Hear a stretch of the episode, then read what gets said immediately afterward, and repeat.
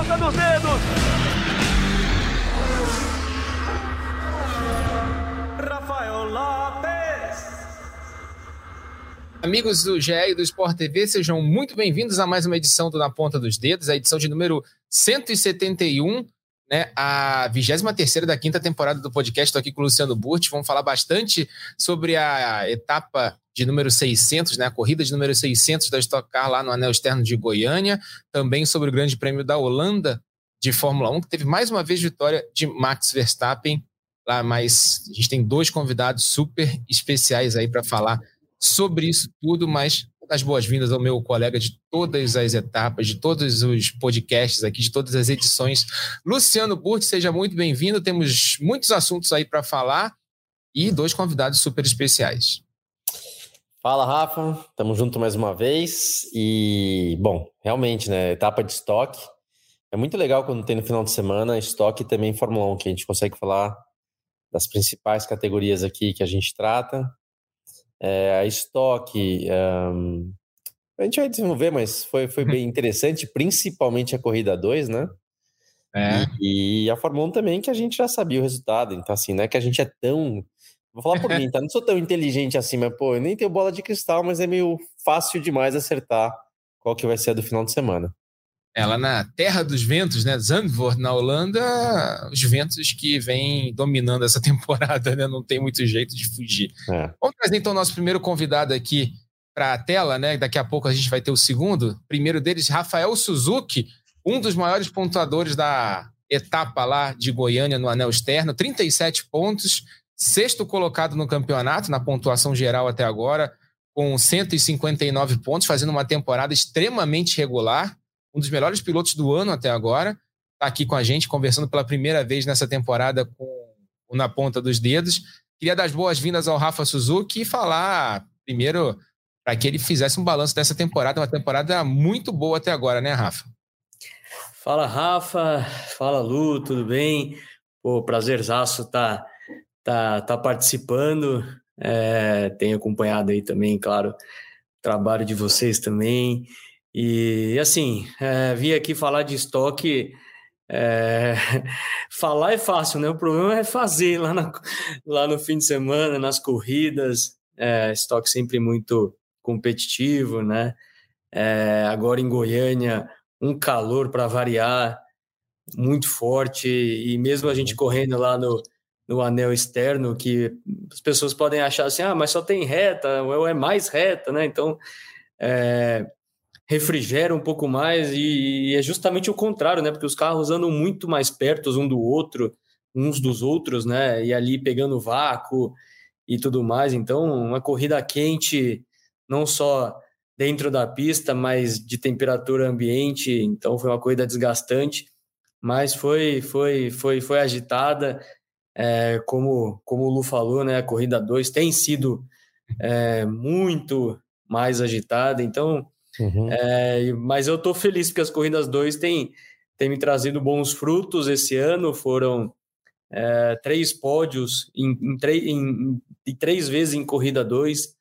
É, então é, tem rendido bastante aí na, na pontuação do, do, do campeonato. Né? Então, apesar de a gente não ter saído com, com, com o troféu de maior pontuador, mas é, fomos empatados ali com com, com o César, com a Atila, isso é, é, um, é uma sensação de, de, objetivo cumprido, né? É, 37 pontos é mais do que a média do que estatisticamente aí os campeões dos últimos das últimas temporadas é, fazem no final do ano. Mas, né, claro que não adianta só numa etapa e acho que o campeonato que a gente está buscando construir está é, saindo redondinho. Enfim, tem muito vamos falar mais um pouco, mas tem muita temporada também é, pela frente. Luciano, até para colocar, uh, falar até o que eu estava falando com o Rafa fora do ar aqui, antes da gente começar a gravar o programa, um pouco mais cedo, é, falei com o pessoal da Stock Car, não tem uma regra de, é, definida né, de desempate na questão do maior pontuador. Até sugerir é, para a categoria na próxima etapa lá é, na próxima etapa, que vai ser no Velo Parque, lá no Rio Grande do Sul, Nova Santa Rita, e faça uma cerimônia e divida esse troféu é, para os três maiores pontuadores da etapa. O César Ramos fez 37 pontos, venceu a primeira corrida, fez a pole position e ainda conseguiu pontuar na segunda corrida do dia. O Rafa Suzuki, que chegou entre os 10 primeiros colocados na primeira prova do dia e foi segundo na, na segunda prova do dia. E o Atila Abreu, que também chegou entre os 10 na primeira corrida do dia e venceu a segunda corrida do dia. Os três fizeram 37 pontos. Acho que seria uma grande imagem para a categoria, né, Luciano? Se a gente tivesse ali na, naquela hora do man of the race, né, do homem da corrida, três pilotos com 37 pontos, ali dividindo a maior pontuação uh, da etapa. Rafa, é, é, vou falar que é difícil acontecer de dois pilotos marcarem a mesma pontuação. Três, então, cara, eles vão ter que criar uma, uma regra mesmo rachar lá, pegar uma serrinha boa, dividir o troféu em três e dar um pedacinho para cada um, porque como é que faz, né? Todos têm que ser uh, todos têm que ser reconhecidos pelo mérito de né, marcar, ainda mais eventualmente, sim, qualquer corrida é corrida, pontos são pontos, não tem diferença entre os pontos, mas numa, numa, numa etapa que aí numa corrida 2 foi super complicada, cheia de desafios, tem mais mérito ainda de conseguir é, ter uma boa pontuação em ambas as provas, né? Tinha uma questão lá de alguns abrindo mão da corrida 1 para focar mais na corrida 2, vice-versa, mas foi um pouco atípica com a questão do safety car. E, enfim, numa pista simples, mas difícil, né? Temperatura alta, enfim. Eu vou deixar o Suzuki falar mais do que eu, aliás. É, eu e o Suzuki, a gente foi companheiro de equipe, talvez acho que era o seu primeiro ou segundo ano na categoria, não é isso, Rafael? E e a gente ficou um ou dois anos juntos, mas era eu no final né, de carreira, você iniciando a carreira, mas a gente foi companheiro por um tempo e legal de ver você nos últimos anos aí vem andando bem, né, tem tido chances boas e tá numa temporada legal de estar tá constante, né, de estar tá indo bem no campeonato e evoluindo junto com a equipe. Então, conta um pouquinho, né, como é que tem sido. Falei da etapa de Goiânia, que você vai poder falar um pouco também, mas principalmente da sua temporada, né? Você que é um cara que já passou por diversas equipes e agora está fazendo aí né, um trabalho bom para crescer junto com, com a Poli. Conta um pouquinho da temporada e aproveita e fala também da, dessa etapa de Goiânia. Bom, Lu, é, primeiro a questão de a gente ter sido companheiro de equipe, é, poxa, para mim, você sabe que foi um privilégio. Eu conto isso para todo mundo, tenha consciência tranquila, que não estou aqui para puxar seu saco. Lógico. É, e uma das coisas que, que mais me chamou a atenção sendo, sendo seu companheiro de equipe foi a sua tranquilidade, seu profissionalismo. Eu lembro que eu ficava no rádio ouvindo você conversar com o, Salmini, que era um engenheiro da época e tal. E, e, eu falar como é que esse cara pilota. Eu lembro em Cascavel, que é uma, só tem curva de alta como é que esse cara tá numa volta e você foi, eu lembro direitinho, você foi primeiro num treino. Isso. Você uhum, vinha lembro. conversando no, na volta. eu falei, como é que o cara, né? É imagino que, né, para um cara que andou de Fórmula 1, o estoque já tava lento. Mas assim, é, eu digo isso, que a sua tranquilidade quando estava muito bom ou quando estava muito ruim, é, é, e você sempre tratando da mesma forma, eu falo que outro cara que eu vi assim nos últimos anos foi o Matias Rossi, né? Uhum, é, uhum. Também tem um perfil muito parecido com o seu, assim, de né, é, um controle é, emocional ali, que é tudo muito uhum. tenso, né? Estoque é tudo muito competitivo. Você sabe que se vacilar um décimo numa classificação, é, você pode cair 10 posições no caso dessa etapa, então, que era as voltas eram muito curtas, né? O tempo de volta, então um décimo podia me. Né, eu larguei em nono, aí eu penso, poxa, um décimo para frente eu largava em quinto, um décimo para trás eu largava em décimo sexto. Aí ficava uhum. aquela. Né, o copo meio cheio, meio vazio. Então, é, é, é assim. Né, o ambiente, claro, né, de competição sempre torna a gente um pouco mais. É, colocando mais energia ali naquele fim de semana, né? E falando um pouquinho sobre a temporada, é, eu, eu me considero sempre em evolução na estoque, né, ano após ano. É, conquistei as minhas, as minhas vitórias. A minha primeira vitória veio em 2020, é, quando eu corria lá na full time. Em 2021 veio a segunda. Os pódios foram aumentando, né? Então, uhum. eu, eu acho que é, tem sido um desafio muito grande para mim ter saído daquele meio do bolo, né? É, eu fiquei muitos anos ali entre 10 e 20, ou depois eu fiquei entre 8 e 12 no campeonato, 13, e agora eu consegui romper, né, de estar ali entre os seis, até primeiro primeira corrida que eu entrei entre os seis primeiros, que carrega o lastro de sucesso, né? Uhum. Eu brincava assim, pô, vem em mim lastro, né? Eu quero carregar o lastro. eu quero peso no meu carro, pelo amor de Deus, né? Significa que nós estamos é, é, indo bem, né? Então tem sido uma temporada muito regular. É, mesmo a primeira etapa eu zerei. Eu comecei o campeonato em 31 primeiro. É, acabei tomando um toque na primeira etapa em Goiânia, mesmo largando ali entre os 10 primeiros, ou estava posicionado. É, e aí, nossa, você pensa, caramba, como é que vai recuperar, né? Mas, poxa, a equipe também é, não deixou de acreditar e a gente veio ali etapa após etapa, é, crescendo, né? Eu, eu ainda não andei para trás no campeonato, só para frente, né? Então, isso, uhum. isso mostra que é, a gente está numa, numa, numa, evolução, numa evolução constante. É, vieram os pódios, vieram bom, bons pontos, né? Apesar de ainda a gente não ter feito nenhuma pole ou, ou pódio na corrida 1, a gente entende o regulamento da estoque e é isso, né? O Rubens, por exemplo, ganhou no passado também com muitas performances boas em, em, em corrida em corrida 2, então uhum, é, uhum. É, é, assim, eu acho que a gente está num, num excelente caminho e é, espero continuar, mas ao mesmo tempo que a gente olha para frente, a gente fala, caramba, o estoque é, é puxado, né? É, é, é, louco isso, você vê o nível dos pilotos, gente que tá lá há tantos anos e, e, e como eu, né?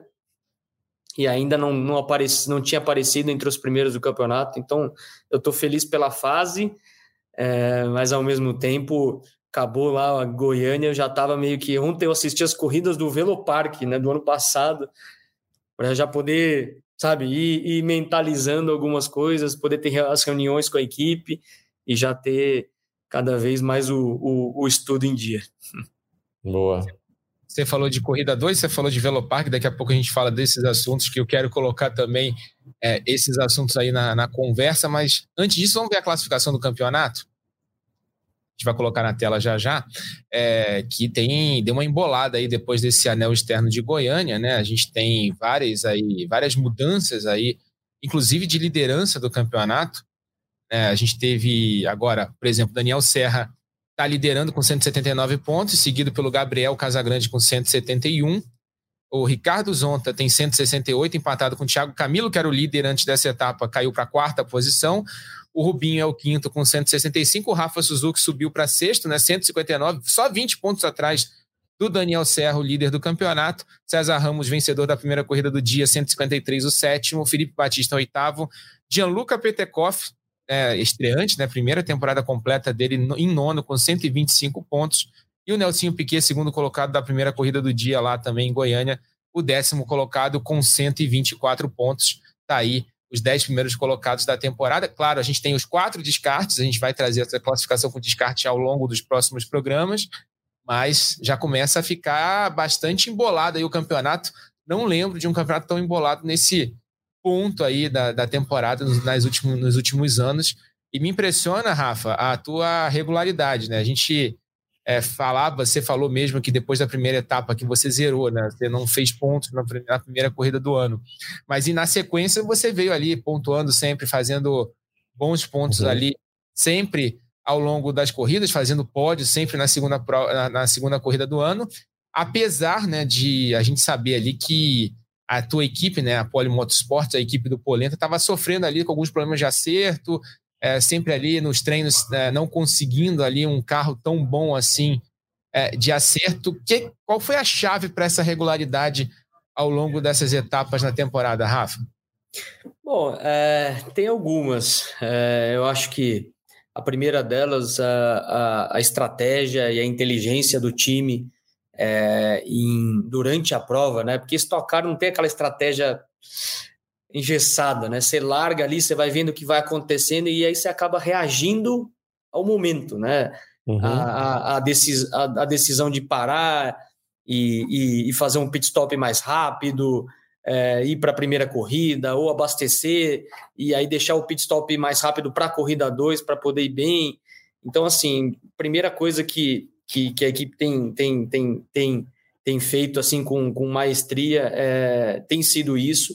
Os pit stops da equipe são muito rápidos, é, o pessoal rala muito, treina muito, e isso é, tem, é, tem dado muito resultado, né? Então não é só mérito é, dos engenheiros e também dos mecânicos ali que, que fazem o pit, né? Então, estatisticamente, a gente tem aí os pit stops mais rápidos da, do, do ano, né? E isso faz muita diferença quando você está brigando por um segundo, dois durante a prova, muda o seu posicionamento é, e acaba trazendo uma nova dinâmica, né? Uma nova, é, uma nova cara para a corrida. Eu lembro que no Velocitar é, a gente chegou a estar tá em vigésimo antes da janela, logo a corrida largou e aí a gente foi é, vendo alguns acidentes acontecerem e tudo mais, e aí aquilo, é, o que era uma o que, o que parecia que ia ser uma estratégia para a corrida 2 acabou virando na hora ali para a corrida 1. Um.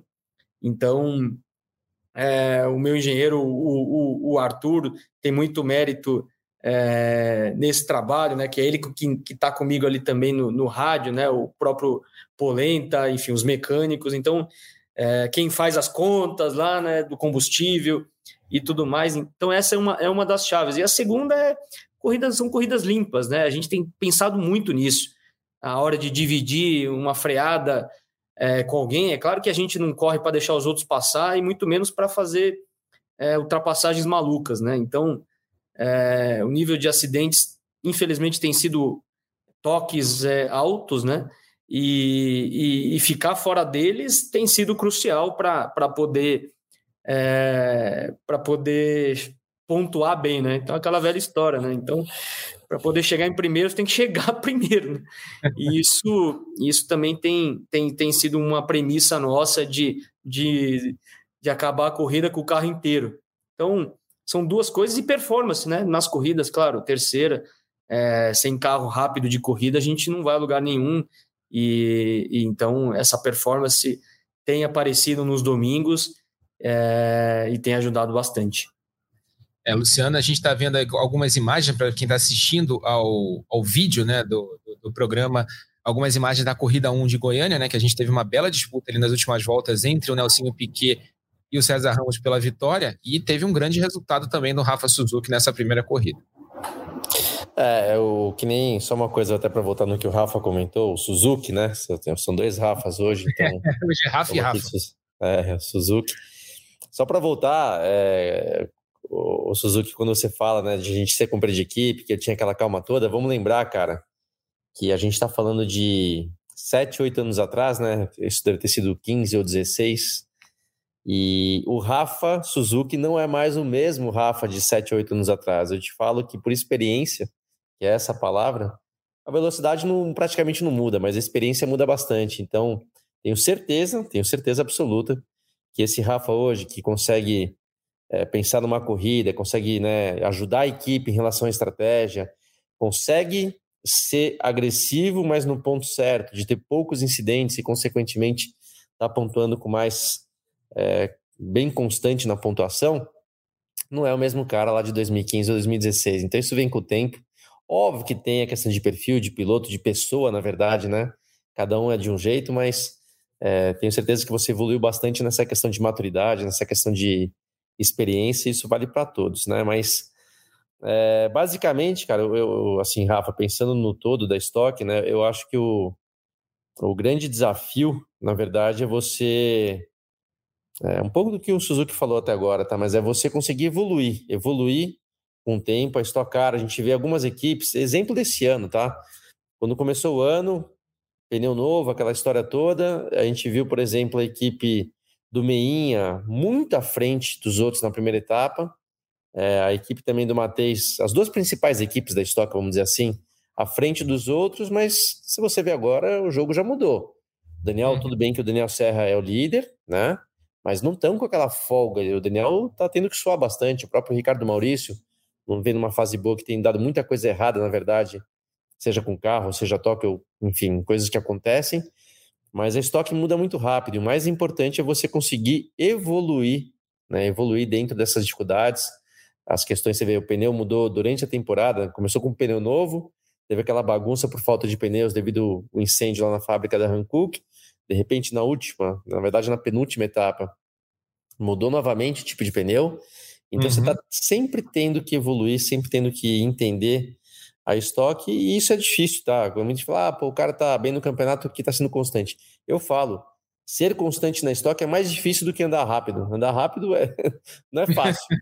não é fácil, mas é, ser constante é mais difícil ainda numa categoria super competitiva, em que, se você vacilar, os toques são muito constantes, né? muitas vezes por excesso de agressividade dos pilotos, muitas vezes por falta de visibilidade, que a gente já, já viu diversas vezes você não enxerga direito onde está e acaba tendo muito toque por conta disso.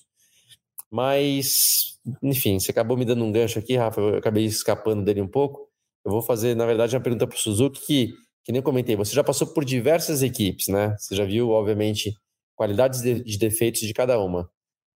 É, juntando, né, fazendo uma salada de tudo que você viu, o que, que você destaca que são as qualidades que fazem algumas equipes se destacarem, né, terem uma vantagem? O que, que você aprendeu nesse meio do caminho? Até às vezes aprende também por erro e por falhas dessas equipes, né? Somando a experiência, o que, que você destaca mais como importante para uma equipe ter um ter realmente um destaque na Stock Car? É, assim, é uma pergunta difícil, né? É claro uhum. que é, todas as equipes que, que eu corri, muitas das vezes eu até queria continuar na mesma equipe que eu estava, e por questões comerciais, né, de ah, uhum. casar um patrocinador meu com da equipe, é, outras vezes a equipe tinha 100% do patrocínio, como era o caso quando eu corri na, na Hotcar, que era Bardal, enfim.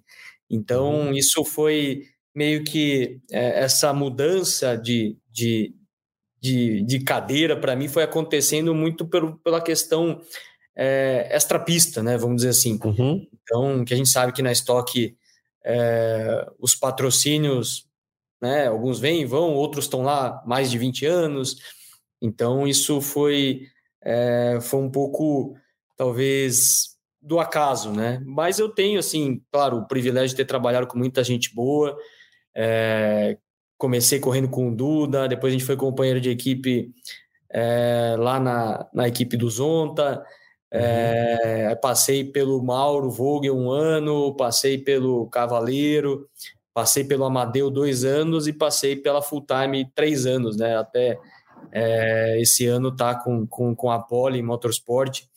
Eu acho assim, é, o desafio do, do, da equipe é a gestão, né?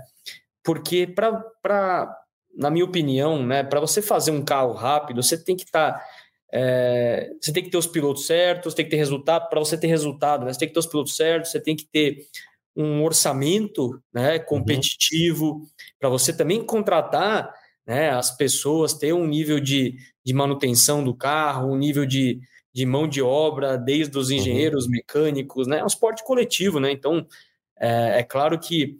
E, e, você gerir bem isso, né? Então, eu vejo muitos chefes de equipe trabalhando muito essa questão né? Porque fazer carro rápido é, não é mais difícil, eu acho, né? Mas é você né, se manter ali sempre uhum. buscando um, um, um desafio é, um desafio a mais, né? O próprio Polenta, que é o chefe de equipe da Pole, ele é, ele tinha um patrocinador ano passado que eram dois carros e tudo mais, e aí é, aquilo mudou e aí ele teve que se é, reinventar, e foi aí que a gente começou a conversar e tudo mais. Então, isso, isso é assim, todo chefe de equipe é empresário, né? É, ele tem que ter uhum. essa cabeça, essa mentalidade para poder para poder se sobressair.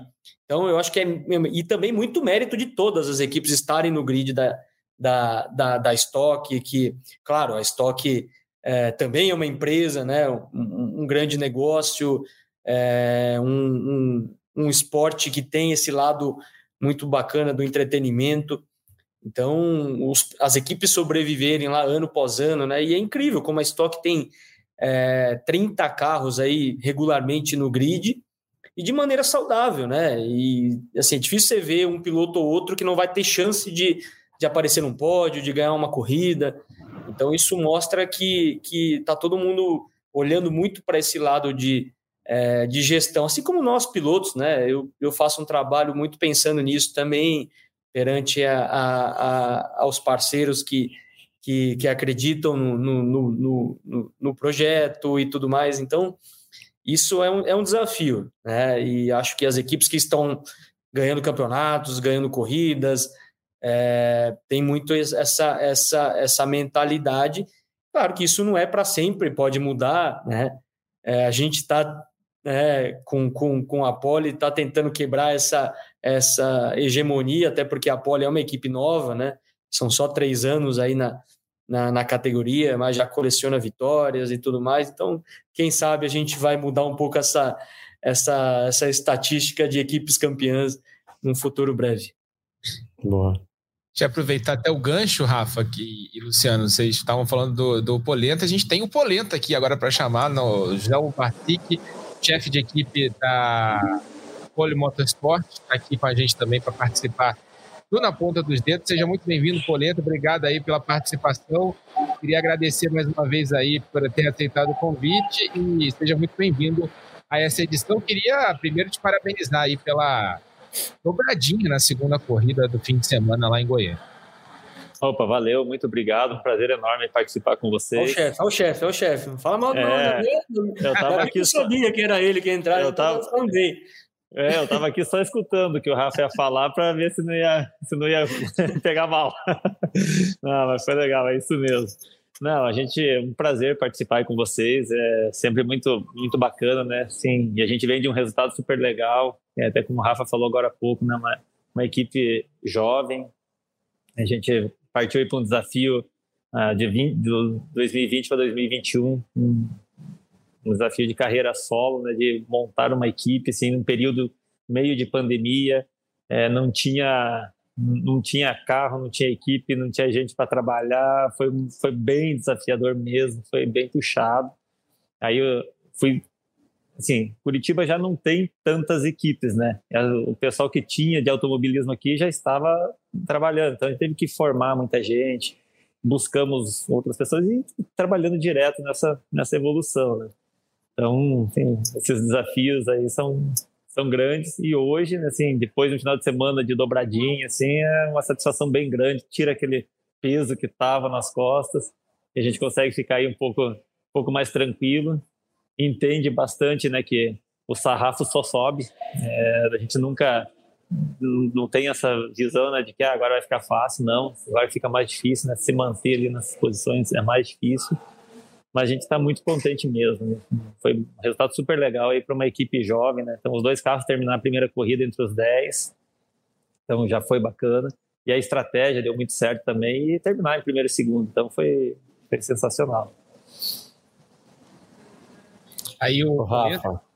Fala, fala, Lu, vai, pode fazer também. Não, não, falar, é, então, vamos lá. Primeiro, Polenta, parabéns, parabéns aí pelo resultado do final de semana. Muito legal ver você fazendo dobradinha. Você é, você é um daqueles caras que é, de modo natural, as pessoas acho que torcem muito por você e por sua equipe. Mas eu vou fazer duas perguntas para você. Eu até vou fazer uma de cada vez, tá, Rafa? Porque é, senão acaba misturando. Primeira coisa, cara, da onde vem o, o apelido Polenta? Isso tem que ter explicação. Porque quando o Rafa falou, agora viu Polenta, quem está escutando já imagina outra coisa. Então, conta pra gente de onde vem esse, esse apelido.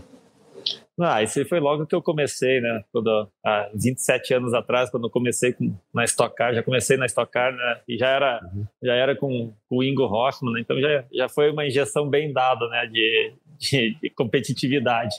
E aí um dos mecânicos ali mais, mais antigos na categoria Falou, não, que você não é mecânico, você não é, não é, nada disso, você é do interior ali de Curitiba, da região do interior de Curitiba, é comedor de batata, de polenta e tal, não sei o quê. E foi ficando, né? Ah, isso, é, isso não é mecânico, coisa nenhuma. E aí ficou polenta, teve um período que eu era, era mais gordinho, né? Tava mais cheinho. e aí que pegou de vez, aí era polentão, né? Falava, polentão, polentão. Então foi daí que veio, foi um apelido assim aleatório, mas pegou e, e, e isso, hoje eu uso, né? Até, a, até o nome da pole mesmo é um, é um trocadilho entre polenta e, e pole position, né? Então foi, mas tá, tá bem bacana. Legal, legal. E aí, até eu vou falar para ambos os Rafas aqui, é, caso vocês não saibam, eu comecei na Stock em 2005, né? Foi quando eu voltei da Europa para cá. E justamente comecei pela equipe do Meinha. E aí o Polenta, né? Era um dos caras ali, meio, já era na época meio braço direito do, do, do Meinha, só que era uma outra época da Stock, era um outro nível de equipe RC, não tem quase nada, né? Quase nada a ver com, com a equipe RC que você hoje, vê hoje em termos de estrutura. As pessoas são basicamente as mesmas, mas era um outro tipo de estocar, era um outro tipo de equipe. E o Polenta, na verdade, eu, essa é a pergunta da Polenta. É, você estava meio que ali, você não era um novato, não era um novato, mas você não tinha muita experiência, né? Você é um cara que estava começando, você ainda participava de algumas coisas em relação ao carro, mas não tanto.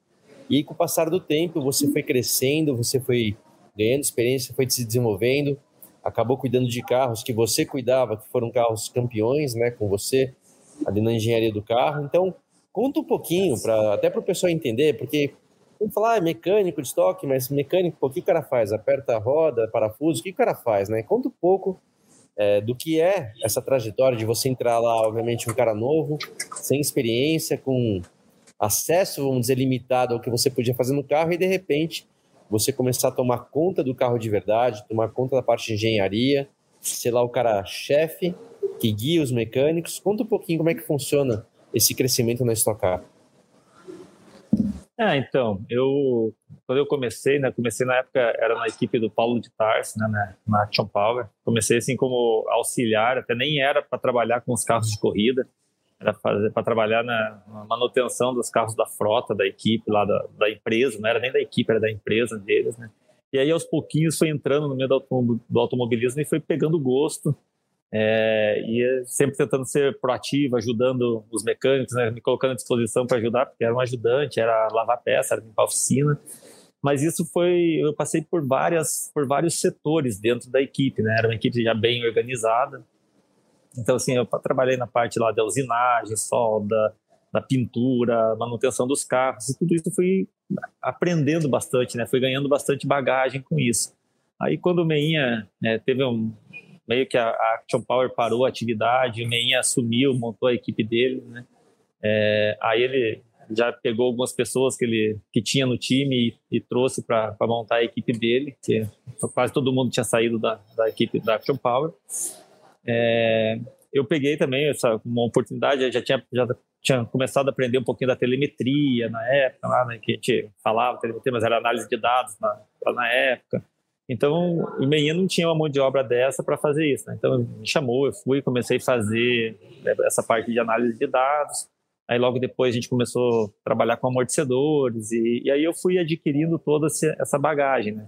Então, é, me, deu, me deu muita assim, não é vantagens, mas me deu bastante é, credibilidade ter passado por todos os setores de uma equipe e saber exatamente como funciona. Né?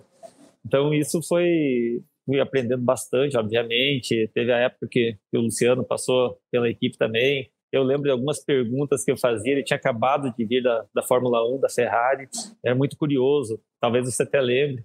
É, eu queria saber, ah, peraí, como que é? O que, que, que, tem lá que a gente pode usar aqui, né? O que, que tem de diferente? Ah, o rádio lá funciona bem, aqui não funciona.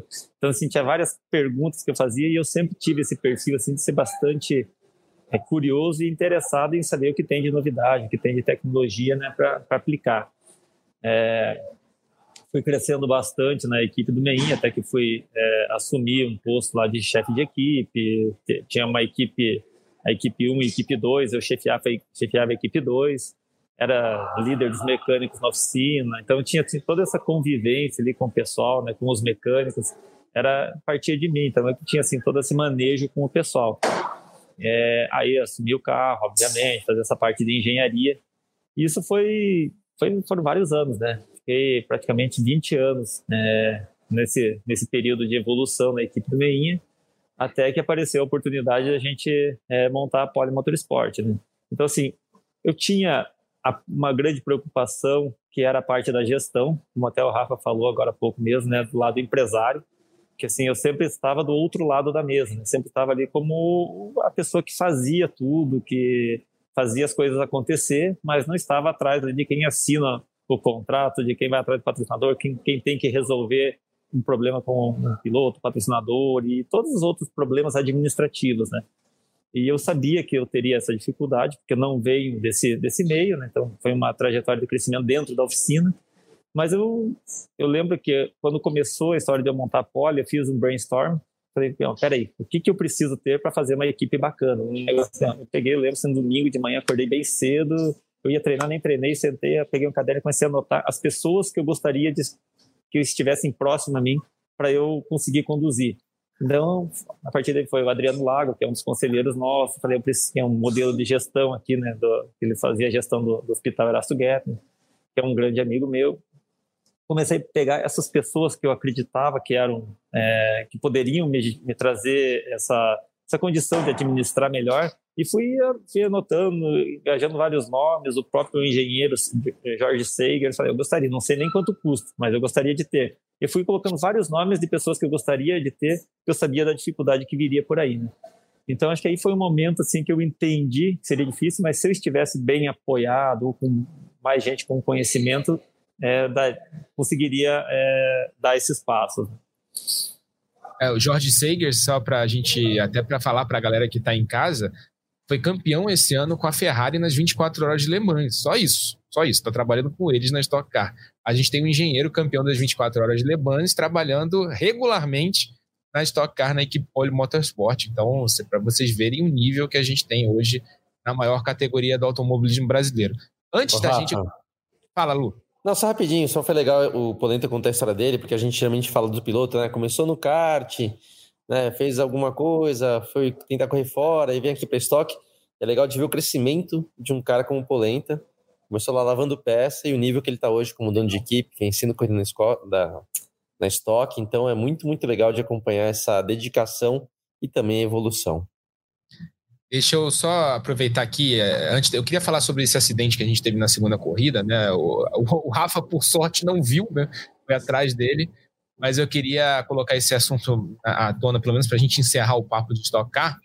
Mas antes eu queria uma pergunta jogo rápido, tanto para o Polenta quanto para o Rafa Suzuki. Como é trabalhar, Rafa, com Polenta e Polenta, como é trabalhar com o Rafa? Primeiro para o Rafa. Bom, é, trabalhar com Polenta é, é, tranquilo, né? Ele tem uma, é, uma visão, uma paciência assim que eu não tenho é, que eu estou tentando melhorar com ele. E, e, e, o jeito que ele lida com, com, com, com o time, sempre muito priorizando é, o lado humano, é, conversando com, com todo mundo, né? Então isso é muito bacana de, de, de ver, né? Então, claro que uma pessoa só não constrói é, o resultado todo, então, é, mas o grupo que ele formou, né? Ele é o chefe, ele que escolhe as pessoas, então isso é muito é, muito, muito mérito dele, sim. Ah, deixa eu só um minutinho. Nem isso. É, sobre o acidente, poxa, é, é um susto, né? Ninguém, apesar de eu não ter visto ali na hora, né? Depois fui ver na, nas imagens, depois do pódio, inclusive. É claro que eu vi os destroços, mas não, não, tinha entendido muito bem o que tinha acontecido. Hoje troquei umas mensagens com o Gabriel o Casagrande e falei, cara, que susto, né? Porque ninguém quer ficar virado a gente sabe historicamente que esses acidentes em batida em T, né, quando um carro acerta o outro é, lateralmente, né, é, é, é, um, é, um, perde até perdi até um pouco o raciocínio, né, é um, é um, é um perigo, mas ele, ele falou não, estou bem, isso também comprova o quanto o carro da estoque é seguro, né, ele saiu só com um roxo aqui e ali, enfim, ele falou assim, eu falei, pô, mas você tá rindo, né? Ele, não, agora eu tô rindo, né? Mas claro que na hora é, deu aquele frio na espinha todo quando o lance aconteceu. Enfim, é claro que a gente está competindo ali, mas ninguém quer ver um acidente grave, um colega de, de profissão machucado, né? Então, acho que, graças a Deus, todos passamos por, por esse susto aí e, e que aconteça cada vez menos acidentes é, né, que corra esse tipo de risco. o Rafa falou do acidente, mas e aí para você, por exemplo, como é que é trabalhar com o Rafa? Ah, é muito legal, está sendo muito bacana. A gente está construindo ali uma, é, uma parceria bacana. A gente, o Rafa veio também de uma outra estrutura, né? Que um outro modelo de, de negócio veio também de, de uma outra forma, assim. Mas a gente tem é, nos entendido bastante, cada um com a sua visão ali. Como o Rafa falou assim, eu tento manter, justamente focar bastante nesse lado pessoal, né, de toda a equipe, de tentar manter um ambiente bom de trabalho entre toda a equipe, entre os pilotos, mecânicos, pilotos, engenheiros. Então, é um, dos objetivos. E o Rafa vem assim com bastante dedicado, vem bastante dedicação. Tenho notado ele assim que ele está com uma vontade grande de, de conquista mesmo, né? E isso é muito legal. É bem o que a equipe quer também. É bem o que a gente, assim, é, os objetivos da equipe são esses também. A gente é, construiu essa equipe não para ser uma equipe coadjuvante, é para ser uma equipe vencedora, que a gente consiga é, chegar né, nessas em, em, voos altos mesmo e ir lá disputar com né, seja com o Meinha ou com o Andréas, que são aí os, as referências aí dos últimos anos, né? Mas acho que a gente está montando uma, uma estrutura para de fato brigar com eles. E eu vejo o Rafa vindo também com essa vontade, também com esse apetite de fazer isso. Então isso isso é muito, muito legal, assim, bem satisfatório, né? A gente conversa bastante, faz bastante reuniões, faz reuniões entre os engenheiros, é, e tudo isso tenho certeza que só agrega. Então, é, ter um bom ambiente de trabalho, um bom diálogo e conseguir conversar bem faz muita diferença. Né? É Luciano Rafa a próxima etapa da Stock no Velopark, dia 17 de setembro, menor circuito da temporada, né? bem apertado e um pouco espaço né, para os carros, né, para 31 carros da categoria. E isso aumenta para mim, a meu ver, né, Luciano, a preocupação com essa questão dos acidentes da segunda corrida. A gente vem vendo, né, o, o, o Rafa falou um pouquinho sobre a questão desse acidente que a gente teve nessa segunda corrida de Goiânia, mas a gente vem vendo nas últimas provas um aumento é, dos acidentes em segundas corridas, aumento inclusive do tempo que a gente tem tido de safety car ao longo das segundas provas. O Rafa vem driblando isso e conseguindo bons resultados, inclusive nas segundas provas, mas é, a meu ver vem me preocupando isso, né? Porque a, a, o, a, intensidade dos acidentes tem aumentado. A gente viu um acidente muito grave lá em Goiânia. É, o que vocês acham disso, Rafa, Polenta? Como é que vocês estão vendo isso? Há algum movimento de vocês, pilotos, equipes, para tentar dar uma diminuída nisso? Como é que vocês estão vendo isso tudo? Um, um adendo até, Rafa, antes do, do Polente e do, do Suzuki responder. A gente vem falando isso, concordo com o Rafa que está começando a ter batido demais. A gente sabe que lá não, não é brinquedo, não tem nada de brincadeira ali. E tem também, até vou deixar essa mais para o Polenta, vocês veem quem começa respondendo, uhum. a questão de três carros que pegaram fogo já esse ano, que é um baita de um perigo, né, cara? Pegar fogo, tá todo mundo meio passando batido porque o Diego Nunes pulou rápido, o Serra teve a sorte de estar tá vindo para o box, teve mais um que eu não lembro quem foi, mas. Também escapou. É uma, é uma preocupação grande essa também. Então, fala um pouquinho que se, se isso também chama a atenção de vocês que estão lá na categoria ou se é mais a gente aqui de fora que acaba vendo. Durante a transmissão a gente acaba né, tendo que narrar tudo o que está acontecendo, talvez a gente fique um pouco mais impactado. O que, que vocês Bom, estão achando desse momento de segurança e ou falta de segurança da Stock Car? É, eu vou dizer, assim, pelo lado dos pilotos, é, é claro que nós, né, não estou aqui para dizer fulano, ciclano, beltrano, é, nós temos uma, uma grande parcela de responsabilidade nisso, né, é, essa questão de a corrida 2, por que a corrida 2, né, porque todo mundo acaba, né, tendo essa questão. Quem, quem foi bem na corrida 1 sabe que precisa do resultado da corrida 2 para completar um, um, fim de semana bom de pontos. Quem não foi bem na corrida 1 sabe que é meio que all-in, né? Aí vamos uhum. por tudo ou nada e preciso largar bem. Então, assim, é, eu acho que realmente a agressividade é, pode estar tá excessiva, né? Acidente. Não adianta que a gente está falando de regulamento, de é, de carro, sendo que nós pilotos, né, a gente que está ali competindo, é, precisa melhorar, né? Precisamos é, baixar um pouco a bola, tentar, porque não é possível, né, que esse aumento recente, porque também não foi sempre assim, né? Exato. Uhum, uhum. É, esse aumento recente aí de toques, né? É claro que eu falo toques, né? Porque ninguém quer causar acidente, né? O acidente Sim. é meio que a consequência de um toque que parece bobo, né? Mas aí depois vira um carro no meio da reta, aquela coisa toda.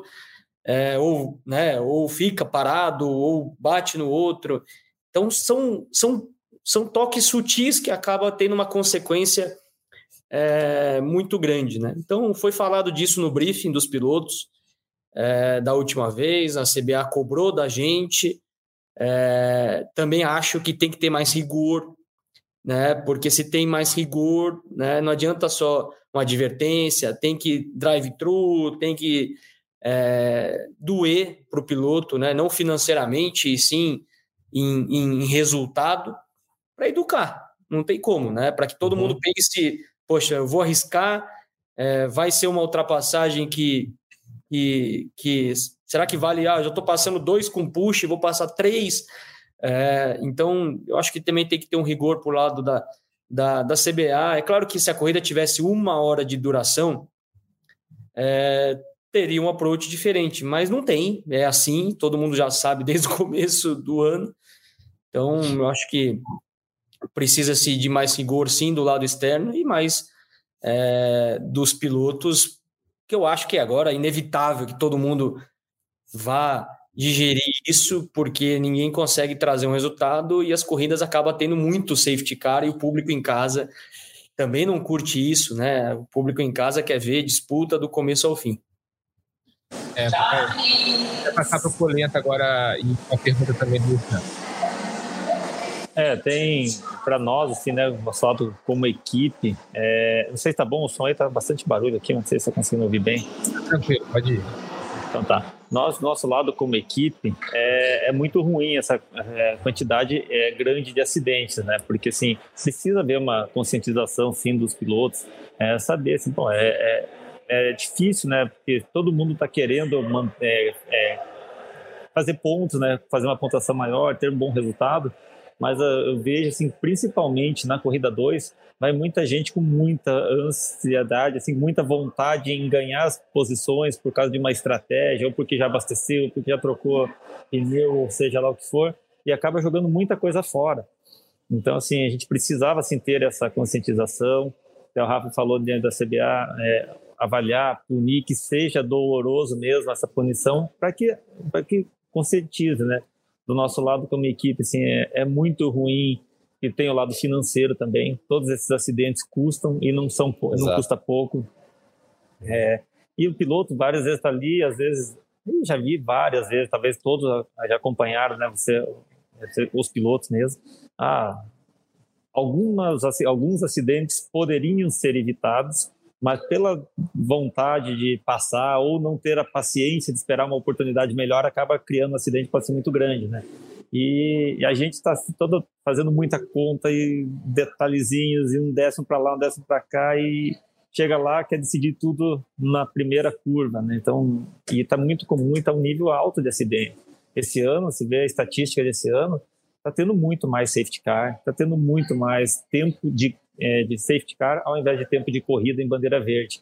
Então, isso prejudica o show, com certeza, prejudica as ultrapassagens, é, porque o cara já não vai deixar o outro passar. Então, sabe, é, tudo isso é, é, bem ruim mesmo. Precisa haver assim, uma conscientização grande para que tenha que o show seja mesmo a corrida, as ultrapassagens, as disputas, né?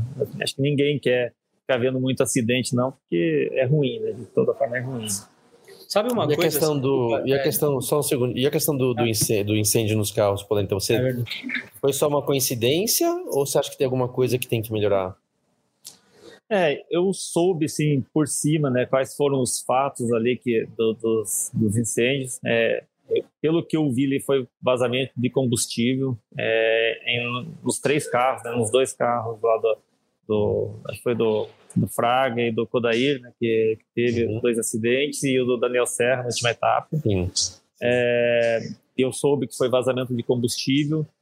É, foi assim aleatório, não foi coisa de batida, não foi de toque, nada. Então, talvez assim, é todo mundo olhar ali um pouquinho mais, né, ter mais cuidado, porque realmente é um incêndio é a pior coisa né, que pode acontecer na, no carro ali, estraga muito o carro e sem contar que tem uma vida ali dentro, né, que tá, a gente tem que preservar isso.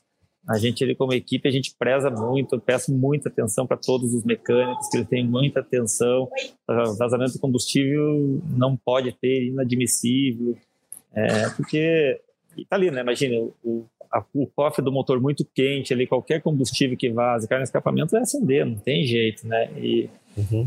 é, assim, é importante que todo mundo, todas as equipes, assim, acho que prestem atenção nisso. Está tendo uma incidência grande desses incêndios, então a gente mesmo vai redobrar ali os cuidados e também é importante que todas as equipes prestem atenção nisso, né? Às vezes é, pensar um pouquinho menos ali na, no, no, tempo ou no alívio de, de alguma coisa e, na, e um pouquinho mais na segurança, né? Então é Sim. tem que estar tá bem balanceado isso que com certeza faz a diferença depois. Legal, tá certo.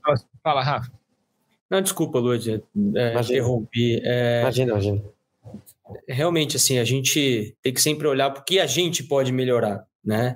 Então, eu falei um pouco do lado dos pilotos, o Polenta falou do lado das equipes, né? Espero que a CBA também olhe para o lado dela, assim como a Stock, porque para todos nós é o que vale é o macro, né? Não, não um ou outro em específico. E, e, e a Stock, né? É claro que tem uma tendência de ter mais acidentes, porque todo mundo anda muito mais perto, né? É um décimo para cá, para lá. O, o, push, né? Tem aquele bloqueio, aí o piloto que vem com o push, ele não quer desperdiçar o push. Né? Então, não sei, talvez um push mais suave, né? Para que os menos bloqueio, né? Para não ficar aquele, aquela sensação de desperdício. São coisinhas que, que todo mundo pensar da mesma forma, né? Do que, que cada um pode fazer para diminuir, vai melhorar naturalmente e o espetáculo que, que é o interesse de todos nós, né?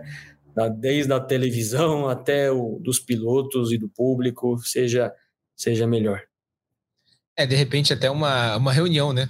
De todos os envolvidos para chegar num denominador comum para que resolva-se um problema que está, obviamente, está aí a gente viu, a gente falou do nosso lado, vocês falaram do lado dos pilotos, do lado das equipes, a gente sabe que a CBA está atacando isso, ouvi do lado da CBA, também ouvi do lado da categoria, está todo mundo preocupado com isso, então que eh, a gente resolva esse problema.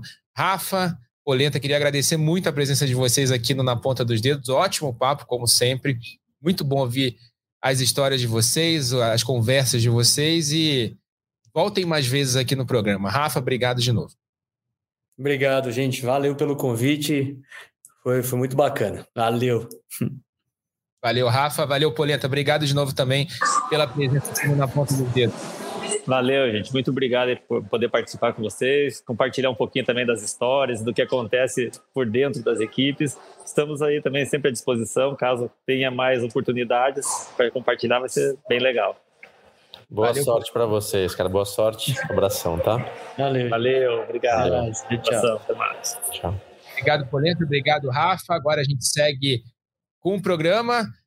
Antes da gente falar de Fórmula 1 rapidinho, vamos só ouvir ali o que o César Ramos falou uh, depois da primeira. Uh, da, depois da primeira corrida da Stock Car no fim de semana, para a gente ouvir os dois vencedores da prova, das provas alegria e de alívio, né? Porque quando a gente vem numa sequência complicada como eu vinha, começou tão bem o campeonato, aí parece que desandou, comecei a ficar naqueles acidentes bestas, né? E acabei zerando na última etapa.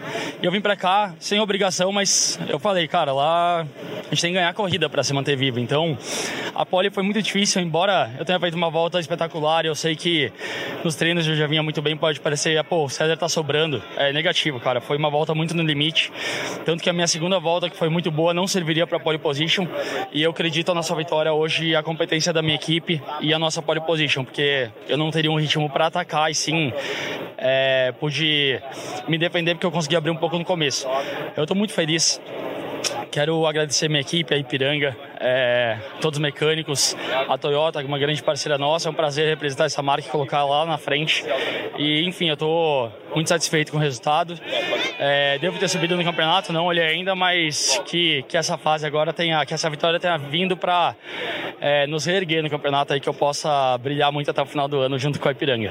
Ah, eu quero dedicar muito a ela, é uma pessoa muito especial para mim, ela me acolheu muito bem no time desde que eu cheguei. A gente tem uma ligação muito forte, não só na parte técnica, mas como pessoas, assim, a gente se identifica muito. Então, Raquel, você faz muito parte desse resultado, eu sempre falo para você, é, dedico muito essa vitória a você também, a todo o trabalho que você faz, e você não faz ideia da falta que você faz. A gente deu conta do recado, sim, mas vou te falar, viu?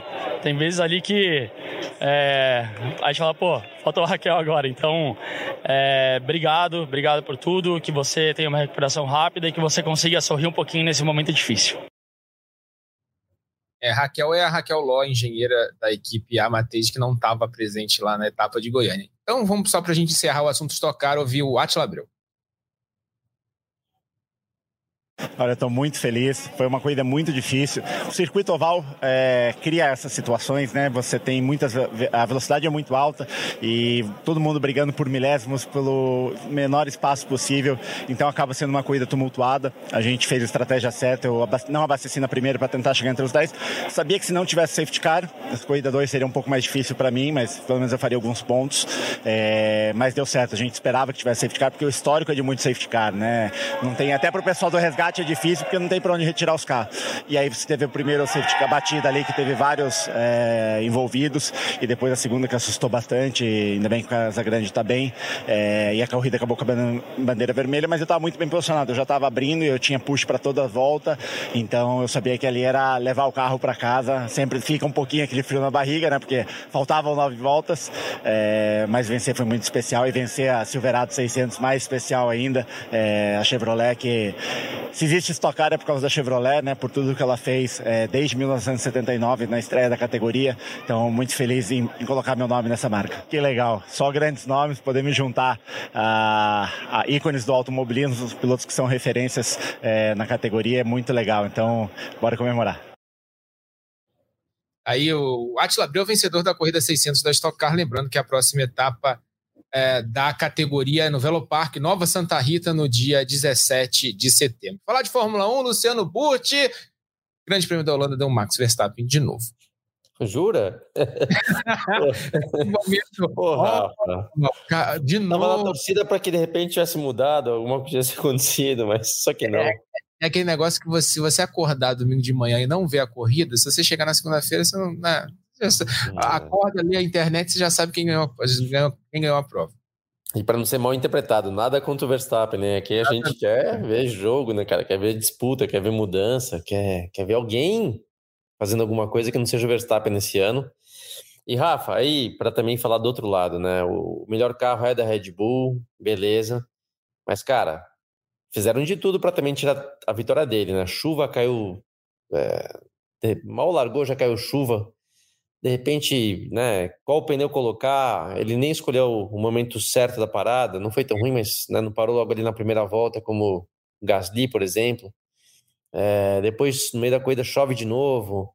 Cara, tem diversas situações que poderiam pegar o cara de calça curta, mas a grande verdade é o carro é o melhor, mas o Verstappen não erra, não tá errando, né? Tem que tirar o chapéu pro cara, né? Falei, não sou um grande fã dele não, não é o cara mais simpático nem perto de ser mais simpático ali no grid, mas eu tiro o chapéu para ele, cara. O cara tá guiando muito, tá realmente. É, você tem que usar a referência do Sérgio Pérez, né? Que é um piloto muito bom, que já venceu algumas corridas na Fórmula 1. Não é qualquer um que consegue fazer o que o Pérez já fez. Tá no mesmo carro e você vê uma diferença grande, né, cara? Se você vê a diferença na classificação, tudo bem, o Pérez teve algum problema, cara. Diferença grande demais na classificação. Se você vê a diferença de ritmo na corrida quando começou a chover lá, Pô, o Verstappen era mais de um segundo mais rápido por volta. Você vê que tudo bem, ponto que o Pérez errou, pô, normal, mas o Pérez errou, passou reto na curva 1, o Verstappen não passou. Então, ele tá fazendo por merecer. Uma coisa é o cara ganhar por ter o melhor carro, que isso é fato. A outra coisa é o cara tá na fase que ele tá, que tá assim, ele tá, tem sido brilhante, tá? Brilhante. O Verstappen tem, tem me surpreendido assim demais, então todo mérito a ele, mas fica mesmo meio chato, né? De você ver só um cara ganhando, acabou de fazer a nona, nona vitória seguida, igualando lá o recorde do Vettel.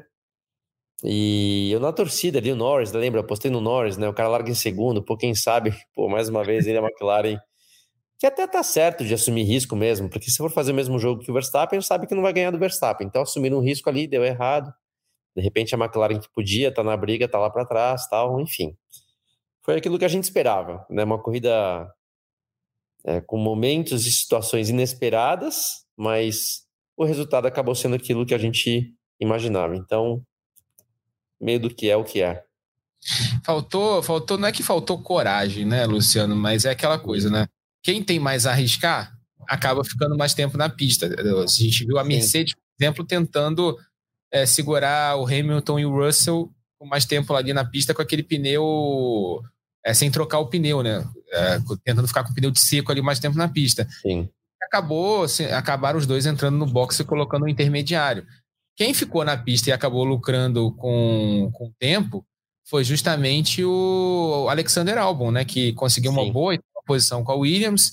Até estava vendo o James Vowles, né? Que foi engenheiro da Mercedes durante um bom tempo, um chefe lá de engenharia da Mercedes, chefe de estratégia durante um bom tempo. Disse, pô, a gente duas vezes a gente achou, pô, a gente está com a estratégia errada, mas acabou rendendo frutos. Eles chegaram na oitava posição numa pista que não favorece ao carro da Williams e o Alexander Albon conseguiu uma boa oitava posição. Norris é, Hamilton e Russell, talvez se tivessem conseguido aguentar mais tempo com os pneus de seco ali né, durante aquela chuva que deu no início da corrida, talvez tivessem conseguido um resultado melhor, né? Mas é aquela coisa, né? Falar depois é muito fácil. É. É, quem estava na pista ali é que estava sofrendo, né, com aqueles pneus de seco naquela chuva do início da prova. É, mas foi uma corrida caótica. Zandvoort, a gente Sim. falou aqui uh, uh, no programa da semana passada, é um cartódromo né, para carros de Fórmula 1, apertado, estreito. Uh, a gente viu um acidente forte até do, do Daniel Ricardo né, na sexta-feira, quebrou um dos ossos da mão, está fora da, por algumas corridas. Entrou o Liam Lawson, que fez uma corrida honesta, uhum. né? Uhum. É, fez em décimo, décimo terceiro. Para quem estava fazendo a primeira corrida dele na Fórmula 1 nesse, nesse tipo de condição. E, é, e, e, não errou, né? Não, não, não, errou. não errou, andou direito e não errou fez uma corrida ok, né? E a gente viu ali o, o Verstappen igualando o recorde, o Alonso fazendo uma corrida bastante segura, chegando em segundo com a, com a Aston Martin, né? Ele que é malandro, foi lá, conseguiu trocar os pneus nas horas certas e se manter na pista. Agora, destaque para mim da corrida, né? Elegeram o Alonso como piloto do dia. Eu, eu, eu não iria de Alonso, eu iria de. De Gasly eu tinha duas opções, Albon e Gasly, mas eu iria de Gasly pelo pódio com a Alpine, foi uma corridaça do Gasly. Sim.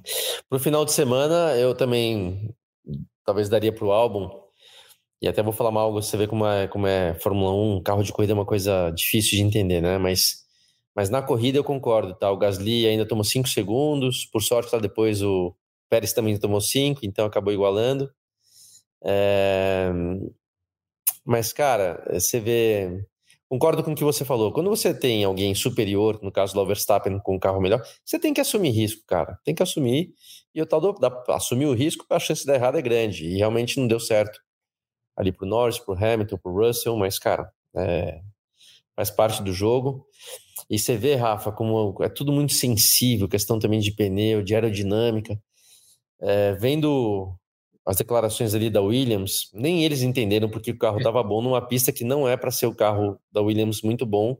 A Williams deve ser muito boa em, em Monza, talvez a melhor pista do ano para a Williams seja Monza, porque a Williams é o carro mais rápido de reta. Ah, mas o motor é Mercedes. Tudo bem, motor é Mercedes igual da Aston Martin, igual da própria Mercedes, tal, mas é uma questão aerodinâmica, é um carro com, com menos arrasto, mais eficiência aerodinâmica, né? Uhum. Então, Monza todo mundo sabe, mas tipo, Zandvoort, cara, não faz muito sentido. E aí parece que um dos pontos fracos do carro é justamente um carro que em freada, ele tem uma sensibilidade muito grande de aerodinâmica, e quando, né, conforme você freia, que a altura traseira vai levantando, ele, ele perde pressão aerodinâmica. Então o carro é instável em entrada de curva. Mas, coincidentemente, em Zandvoort, na, na, nos pontos de freada forte, o vento, a, a, direção do vento vinha de frente, né? Não vinha pela traseira do carro, ou nem de lado, vinha uhum. de frente. Então, quando o vento vem de frente, teoricamente ele ajuda na estabilidade do carro. Então, é. olha só que louco, né? E, de novo, não é que eles tenham a certeza absoluta, né? Mas considerando as características da pista, por que, que o carro não foi só o álbum que andou bem? Pô, o, o Sargent tava né, no Q3, bateu lá, tudo bem, aconteceu, mas cara, o cara foi pro Q3. Então, olha só, só de ter a direção do vento na direção certa para eles, em curvas importantes, o carro virou um outro carro. Então, cara, vai entender, vai entender, vai chegar provavelmente lá. Não tô desejando mal a eles, até porque eu torço muito para Williams e principalmente pro álbum, um cara que eu simpatizo muito com ele, acho o cara muito bom. Mas deve chegar lá em Singapura, por exemplo, pô, de repente vão se lascar, porque, né, não, não é um hum. carro que, que é para andar onde estava andando, mas mérito deles, mérito deles. É... A gestão da equipe lá pelo James Walls também tem, foi um ganho grande, um cara que está se destacando, e na verdade acho que a, a Mercedes colocou ele ali para ele fazer tipo um vestibularzão preparar no ele. futuro próximo para ele voltar para a Mercedes dirigindo a equipe, né? Então é, foi uma corrida legal pelas circunstâncias e o Alonso, como você também falou, cara, o Alonso é um muito bom, muito experiente, então também acaba tirando o melhor do que ele consegue ter ali. Não acho que a Aston Martin estava com essa bola toda, mas o Alonso fez a diferença desde a largada. Se você vê lá como ele ganha aquelas duas posições na, na primeira volta ali, por ele, né? Faz umas coisas meio diferentes. E aí, aquele destaque, né? Mas vou chamar de destaque, mas uma coisa ruim mais uma vez é a Ferrari, né? Ferrari andando mal, cometendo erros, é, estratégia. É, tendo Ferrari, infelizmente. É, cara, assim, me dói, tá? Eu falo, mas não adianta falar, ah, você tem que ser imparcial. Eu sou imparcial, mas torcer para Ferrari vale, não é errado, né? Ultimamente tem doído torcer para Ferrari. É, cara, mas eu vou te falar que eu fico chateado mesmo, porque tá. O que tá ruim vai piorando, né? Então, lamento muito, mas faz parte do jogo. Vamos ver o que os caras fazem. Vamos pensar já na próxima temporada, se eles conseguem mudar alguma coisa ali para para começar a acordar, porque tá, tá, a situação tá bem ruim. E nesse final de semana, Grande Prêmio da Itália, Monza, corrida de casa da Ferrari. Ferrari que vem com uma roupa nova, especial, temática, em homenagem à vitória nas 24 horas de Le Mans, a, a pintura do carro, os macacões dos pilotos. Vamos ver se isso traz bons fluidos aí para a Ferrari nesse fim de semana, um circuito de longas retas. Favorito é Red Bull, Verstappen é favorito. Vou nem pedir o bolão desse fim de semana. Quer, quer, quer apostar no segundo lugar, Luciano? Vai, quem leva vou, o segundo eu vou, eu vou apostar, mas peraí, deixa eu só falar uma coisa que eu quase que eu esqueço, hein, cara. Agora, cabeça às vezes é meio doida. Né? Guardei para falar, talvez, não sei se você já ouviu alguma coisa, mas deixa eu trazer aqui que onde tem fumaça, geralmente pode ter uhum. fogo, né?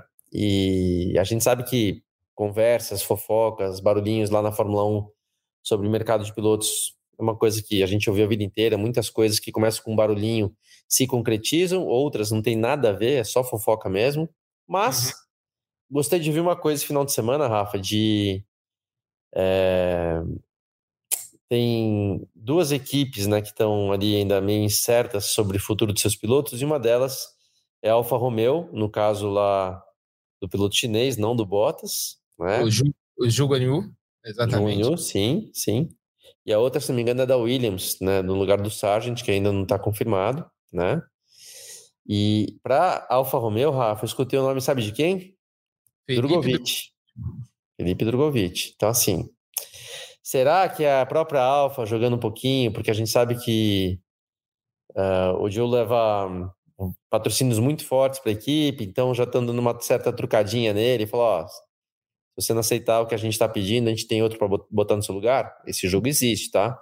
Ou será que não? Será que, como essa equipe já foi comprada para 2026 pela Audi, será que a própria Audi pode estar tá já ali influenciando de alguma maneira para que eles invistam em alguns pilotos, para quem sabe ter um piloto jovem, formação, uhum. que não uhum. seja um desses grandões que custe muito caro, que possa formar um piloto de repente para assim que a Audi chegar, que também não vai querer chegar lá colocando dois pilotos um Hamilton e um, e um Norris, porque aí teria obrigação de resultado. Às vezes é bom começar com pilotos que estejam numa fase boa, sejam pilotos bons, mas sem grande destaque, para aí sim, quando a equipe estiver pronta, botar um grandão. Cara, gostei de ouvir, gostei de ouvir. Seria muito decente o Drogovic ter uma oportunidade, ele acabou indo para ali na Aston Martin por questões também comerciais, etc. Mas que é uma equipe que a gente sabe que ele não, não tem o que fazer lá, cara. Tem um Alonso, e tem o Lance Stroll, né? Então, e tem outro piloto lá, o Steph Van Dorn, também que é piloto reserva, ou seja, na Aston Martin o Drogovic não, não tem chance real, falando de chance real. Mas quem sabe, cara, quem sabe pinta aí um, uma oportunidade para ele que seria muito legal. E só para não escapar da pergunta, mas deixa você comentar isso depois, já que a gente sabe quem vai ganhar a corrida, entre aspas. Segundo lugar, Rafa, meu Deus, cara, eu vou de. Hum. Albon. Olha! Pronto, all in. Vou de Lando Norris, então. Lando Norris tá lá em Monza, lembrando que tem Fórmula 1 nesse fim de semana na Itália. Então foi isso. Fórmula 1, falamos de Fórmula 1, falamos de Stock Car. Queria agradecer mais uma vez a presença do Rafa Suzuki, do Polenta, que falaram bastante aqui da categoria. Luciana, a gente se vê no fim de semana. Tem Porsche Cup direto de Termas de Rio Rondo, na Argentina. As duas etapas de sprint, né? Etapas decisivas, a penúltima etapa do campeonato. Lu, um grande abraço para você e até o fim de semana. Valeu, Rafa. Tamo junto. Então, na sequência vem Porsche e até lá, então. Valeu, abração. Valeu, Luciano. Lembrando que esse podcast tem a produção do Lucas Sayol, a edição do Maurício Mota e do Matheus Andrade e a gerência do André Amaral. E obrigado a você também que ficou até o fim ouvindo esse podcast. Você sabe, velocidade nos canais Globo, emoção na pista. Na ponta dos dedos!